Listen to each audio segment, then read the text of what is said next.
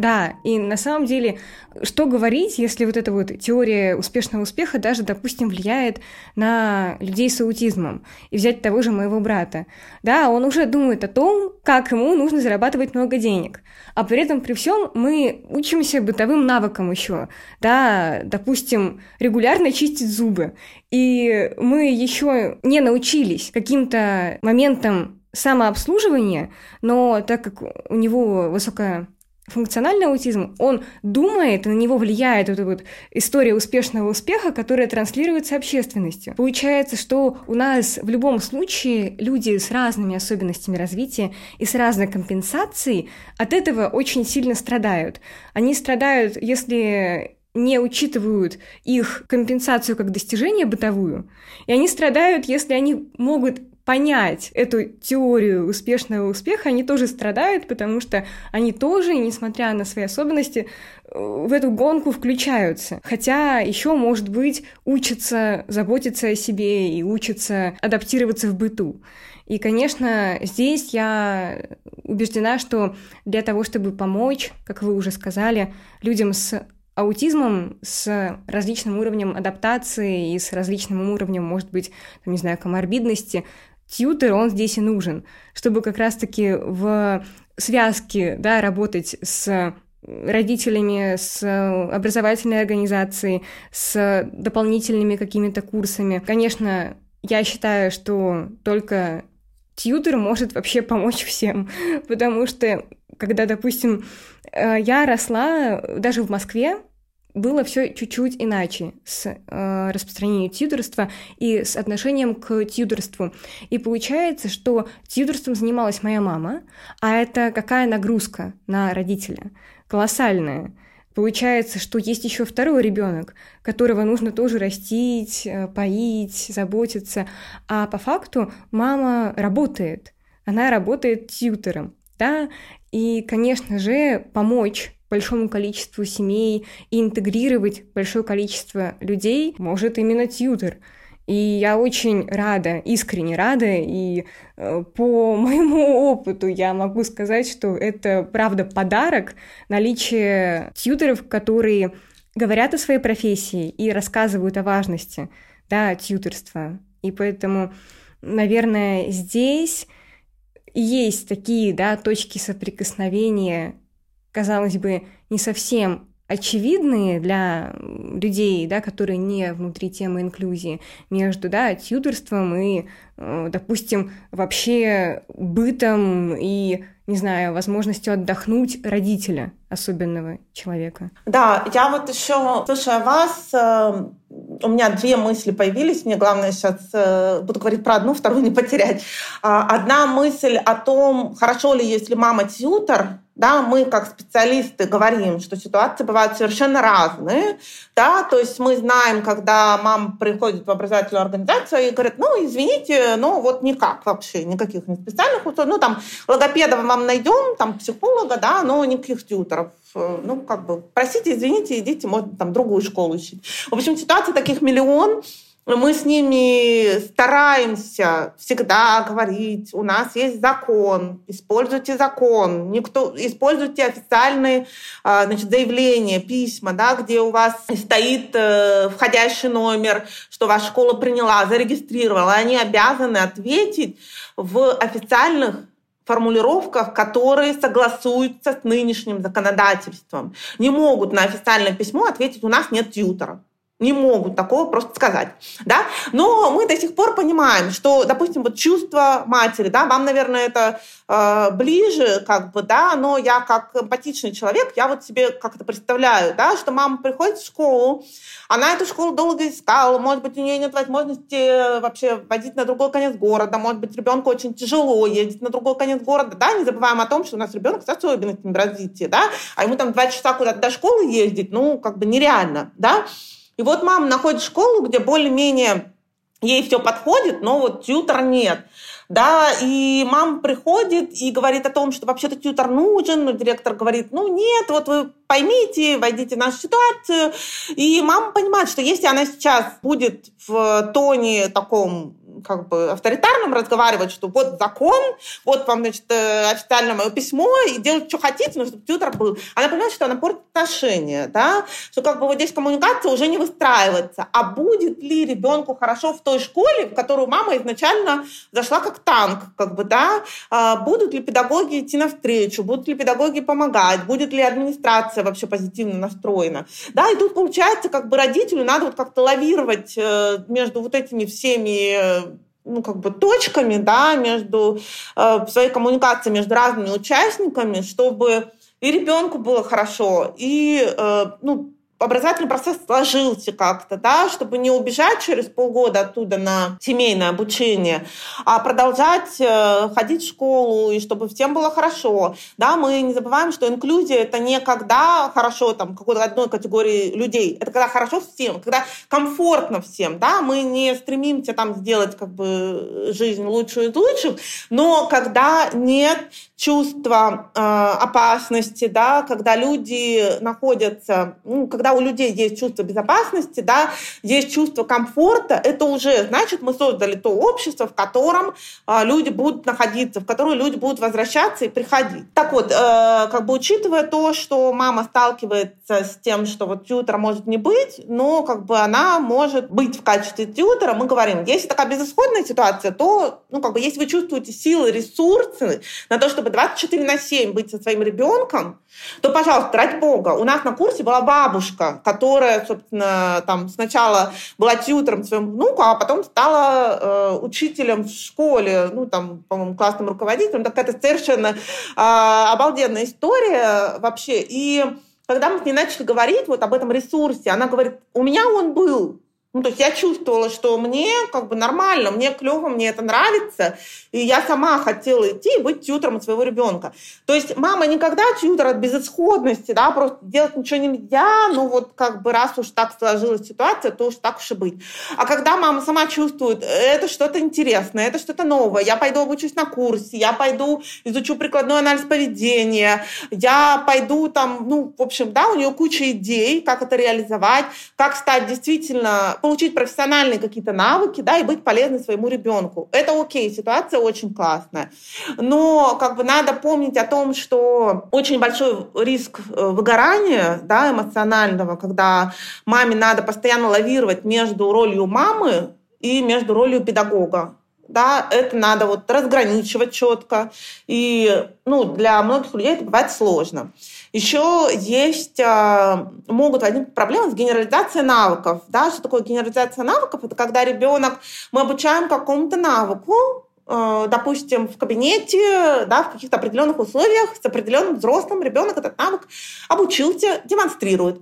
Дальше мы его генерализуем, mm-hmm. то есть обобщаем. Мы меняем среду, мы переходим из кабинета в кабинет, э, мы выходим там на улицу, да, мы идем на какие-то активности. И ребенок этот навык продолжает демонстрировать с нашей поддержкой. Дальше мы должны убирать свою поддержку постепенно. И ребенок постепенно, очень-очень, это может процессы прям на год годы растянуться. Но постепенно мы из этого сопровождения уходим, уходим, уходим, даем все больше самостоятельности, и ребенок продолжает этот навык демонстрировать. И вот когда с любым взрослым, в любых условиях, в любых средах навык демонстрируется, он считается присвоенным. Вот. И вот как бы с этой генерализацией могут, э, если тьютером является мама, могут быть некоторые проблемы, но не всегда. И, в общем, да, да вот эта да. вот тема, она, я как бы хочу ее закруглить, да, я, в принципе, обо всех рисках сказала. Мы ее очень часто обсуждаем и с педагогами, потому что в нашем вот чате специалистов есть мамы детей с особенностями, да, и они являются тьютерами. Эта тема очень часто поднимается, она очень часто обсуждается.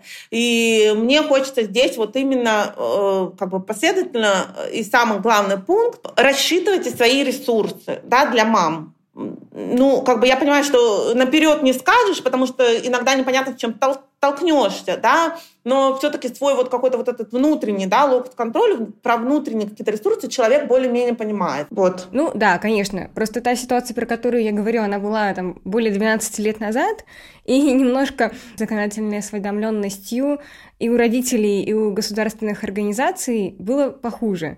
Конечно. А тогда еще, Лиза, у нас 12 лет назад еще э, не было соответствующей базы законодательной, да, чтобы да, можно да. было все это привести в исполнение. Да, у нас появилось с 12-13 года, то есть там под конец 12 года был вот принят закон об образовании новый. Да, у нас э, с 70-х, э, да, уже годов там были декларации о правах людей с инвалидностью, да, ратифицировала все эти конвенции Россия тоже начиная там уже в 2000-х, да, но вот конкретно, если мы говорим об образовательной части, об инклюзии в образовании, да, это вот все началось с конца 2012 года. Поэтому, да, совершенно естественно, что тогда приходилось искать э, что-то творчеством заниматься, да. Да, и поэтому я как раз-таки хочу еще раз со своей стороны, со стороны, да, семьи сказать, что общество меняется, инклюзия развивается.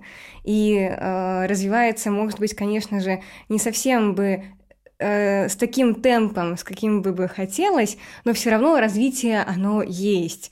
И э, очень важно, да, родителю и всей семье взвешивать свои силы и в том, чтобы привлекать специалистов, совершенно ничего нет такого, потому что удивительно, но, допустим, те же какие-то мамы, не из Москвы, а из регионов, когда, да, я проводила свое исследование, у них даже было какое-то внутреннее ощущение, как же так, я не сама, а, да, если специалиста, это нужно, иначе просто семья, э, как э, ячейка общества, как социальный институт, конкретно данная, просто прекратит свое существование.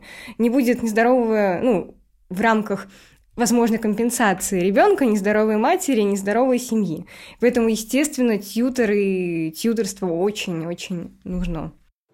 Да, тут э, как бы возникает тема чувства вины матери, да, что я как бы там доверяю каким-то чужим людям, да, что-то делать там со своим ребенком но оно снимается простым наблюдением. То есть э, если, если есть возможность понаблюдать за занятиями, да, побыть с ребенком, то есть когда родители приводят ребенка, допустим, в детский сад, они имеют право остаться, зайти в группу, ну, в группу, и там могут быть какие-то условия, там, не знаю, надеть бахилы, там, не заходить там за какую-то положенную черту, ну, в общем, э, ситуации могут быть разные, но в целом родитель имеет право побыть какое-то время с ребенком вот в этой новой для него среде, чтобы он почувствовал безопасность, чтобы он понял, что ничего страшного не происходит, да, что мама не исчезла вот вдруг, да, как это было с нами, с нашими родителями, да, когда в садик занеси, орешь, не орешь, э, ну, как привыкнешь. До сих пор есть такая позиция, что если ребенок там плачет, ну, это вот такая адаптация, да, ну, лучше оторвать от сердца и убежать быстрее, скрыться, потому что иначе, если мама останется, ребенок будет э, долго привыкать.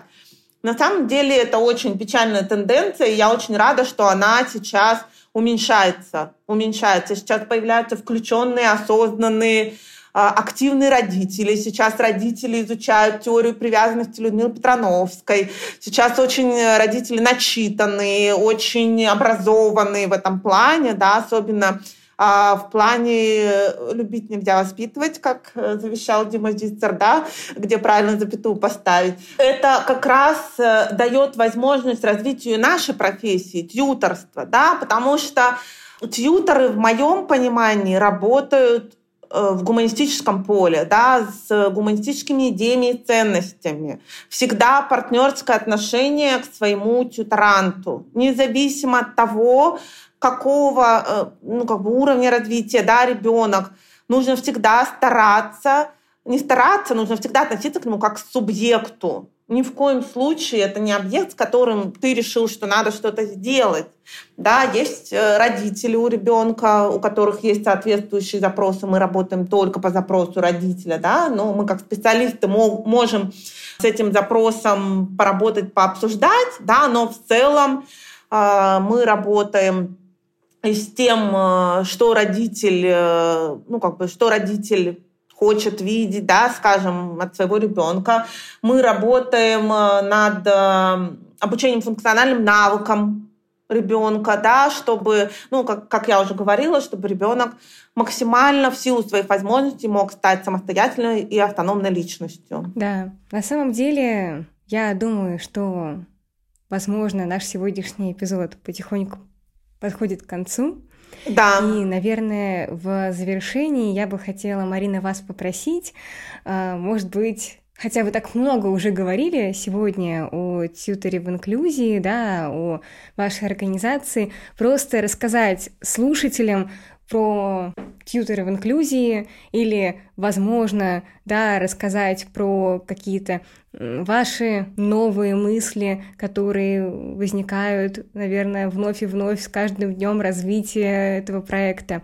И э, для слушателей я оставлю ссылки как на те эпизоды, которые я упоминала в самом начале с Настей, Максимом, с Мариной Звягинцевой, в описании сегодняшнего эпизода и оставлю ссылки на канал Тьютер в инклюзии и группу ВКонтакте, ну, в общем, новые медиа Тьютер в инклюзии тоже в описании сегодняшнего эпизода. Поэтому, если кто-то из слушателей захочет глубже, да, окунуться и поддержать этот проект, будет возможность в описании подкаста перейти по ссылкам. А, спасибо огромное. Да, нам очень нужны активные, особенно участники нашего сообщества, потому что а, как мы все знаем, как раз активные люди творят историю, да, позволяют сообществу развиваться. А, когда люди говорят, что что-то мы делаем не так, идем какой-то другой дорогой, что нужны какие-то другие там, активности, мероприятия проводить, да, то мы всегда прислушиваемся и стараемся удовлетворять запросы сообщества, да, потому что это самое важное. Вот э, мне хочется, я не знаю, получится ли коротко, но у меня как раз сегодня утром была мысль, я думаю, вот надо бы у Лизы в подкасте ее обязательно озвучить. А мне хочется сказать о следующем. Когда я училась в магистратуре, у нас было всего два набора, и э, больше магистратура, тьюторское сопровождение в инклюзивном образовании перестал существовать. Там курсы переподготовки, но в целом магистрской программы больше нет такой. Это была, насколько я знаю, насколько мы вот в общении с коллегами выяснили, единственная программа, которая вот прямо обучала тьюторству в инклюзии. Она была очень классной. По крайней мере, я получила ну, как бы вообще мощный просто э, объем знаний да, и общение с профессионалами действительно в своей деятельности. Но есть одно большое но. Из всего нашего выпуска, нас было всего 8 человек, тьютором работаю только я.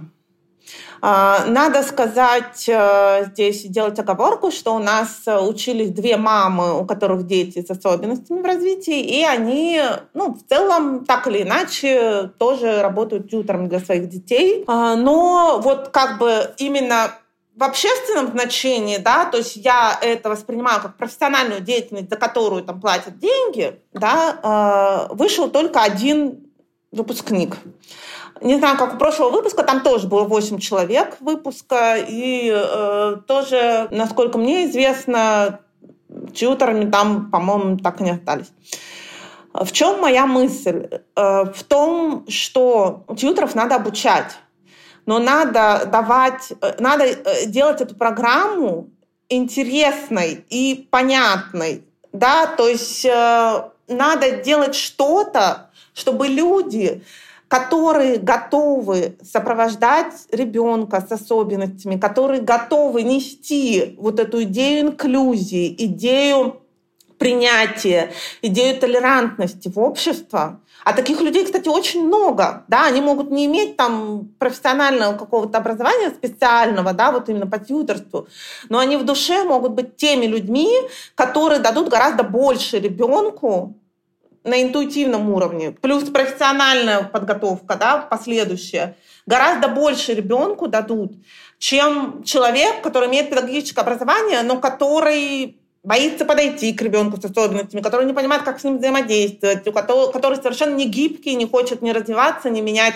свою картину мира и так далее. И вот я хочу сказать, что даже на последней конференции было такое исследование, что люди, которые вот как раз находятся э, в идеях принятия и толерантности, они гораздо эффективнее работают с людьми с особенностями, чем люди, имеющие кучу каких-то профессиональных регалий, обучения и прочего. И вот я хочу сказать, что э, чем больше людей будет добавляться к нам в сообщество, э, которым как раз импонируют наши идеи, то мы найдем способы дать знания необходимые, дать вот эту вот профессиональную как бы подготовку, да, чтобы дальше человек смог помочь детям, на разных ступенях. Уже взрослым людям, если мы говорим о сопровождаемом проживании, о сопровождаемом трудоустройстве. Да, вот мне кажется, вот это вот какой-то очень революционной идеей искать людей, которые изначально заинтересованы в принимающем сообществе. И предлагать им стать профессионалами, тьютерами, которые будут поддерживать вот эту вот э, принимающую атмосферу в сообществе, своей профессиональной деятельностью. Вот, мне кажется, вот это вот как бы главное. Мы, я могла бы сейчас перечислить задачи, идеи про наш курс, про наши проекты, но мне кажется, вот это вот очень ключевая мысль, которую мне очень хочется донести через ваш подкаст, потому что ваш подкаст про добро, про любовь, про классные истории, и я надеюсь, что наша история тоже дополнит вот эту вот всю идею, которую вы вкладываете, находя людей, э, которые делают наш мир интереснее, потому что разнообразие — это интересно, и это классно. Да, я думаю, что да, кто заинтересуется, сможет перейти по всем ссылкам. А я считаю, что такая позитивная и гуманистически инклюзивная да, нота и должна завершить наш сегодняшний эпизод. Поэтому, Марина, Большое спасибо вам, что вы пришли, что вы нашли время и что поделились вашим опытом и историей со мной и со слушателями. Лиза, спасибо вам огромное, что вы меня позвали. И мне было э, очень приятно, очень комфортно. И вот я как раз в той атмосфере приятия находилась, когда мы с вами записывались. И это очень здорово. Я надеюсь, что такая атмосфера будет как, как у можно больших, э, большего количества людей в нашем мире. Спасибо большое и всего хорошего.